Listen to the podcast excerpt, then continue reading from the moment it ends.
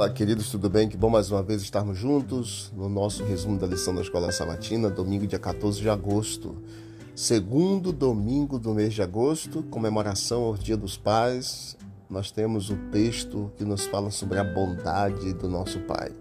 A todos os pais que me ouvem, um feliz Dia dos Pais. Que Deus conceda as bênçãos a cada um de vocês e que vocês continuem dando o melhor para a educação de seus filhos e os envolvendo na missão e os conduzindo cada dia mais para perto do Senhor.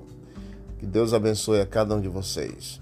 Falando sobre a bondade e o amor de Deus, nós vemos o texto de Romanos, capítulo 8, a partir do versículo 28, que nos diz que todas as coisas cooperam para o bem daqueles que amam a Deus, daqueles que são chamados segundo o propósito de Deus.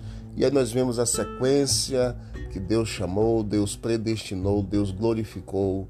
E também as cinco grandes perguntas: quem irá é, condenar os eleitos de Deus? Se Deus é por nós, quem será contra nós? Se Deus não poupou seu único grande filho, Jesus Cristo, graciosamente nos deu a vida para salvar-nos, Ele não nos daria também todas as demais coisas hoje? É, então nós vemos uma sequência bem lógica de textos bíblicos e perguntas. E no, no verso 32 do capítulo 8 é exatamente esse verso que nos fala que aquele que não poupou seu próprio filho, mas por todos nós o entregou, será que não nos dará graciosamente com ele todas as coisas?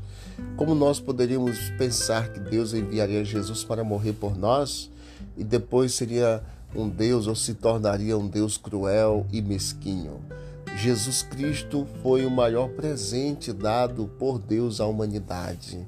Isso significa que a verdade da bondade de Deus para conosco, vista na morte de Cristo, deve ter um impacto mais forte em nosso pensamento do que todas as dúvidas que a luta, que o crisol possa gerar em nós. A presença de Deus, a presença de Cristo em nossa vida. Entenda, querido amigo, todos os sofrimentos e desgostos, todas as tentações e provas, todas as nossas tristezas e pesares, todas as perseguições e privações, em suma, todas as coisas cooperam para o nosso bem, daqueles que amam a Deus. Todas as experiências e circunstâncias são agentes benéficos de Deus em nosso favor. Você que se sente o mais indigno, não tema confiar seu caso a Deus.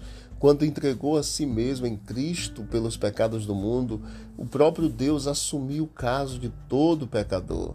Então entregue ao Senhor. Muitas vezes entramos na fornalha da provação com a alma entenebrecida pelo egoísmo, se porém permanecermos pacientes sob a mais severa provação, refletiremos o caráter divino quando dela sairmos, porque o grande desejo de Deus em Romanos capítulo 8, verso 29 é que quando passarmos pelas provações, pelas lutas da vida, nós nos tornemos cada dia mais semelhantes a Cristo.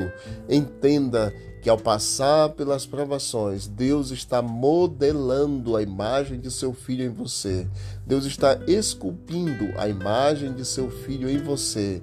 Deus está tornando você cada vez mais semelhante a Jesus. Que Deus abençoe. Não perca o foco.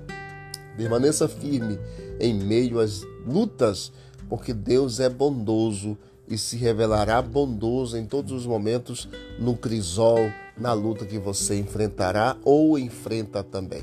Deus abençoe e conceda a sua presença na tua vida, para que você realmente sinta o abraço e o cuidado de Deus nas lutas que você passa e a bondade de Deus, a generosidade dele constantemente em sua vida. Vamos orar. Querido Deus, obrigado por tua generosidade tua bondade. Obrigado por tua presença entre nós. Continue conosco, Senhor. Nos ajude a passarmos pelo crisol, certos de que o Senhor está ao nosso lado. Abençoe cada pai que me ouve neste momento. Cuida deles, que eles sejam exemplo de bênção para os seus filhos e que os seus filhos sejam educados sempre no caminho do Senhor. Em nome de Jesus. Amém. Deus abençoe a todos e vamos que vamos para o alto e avante.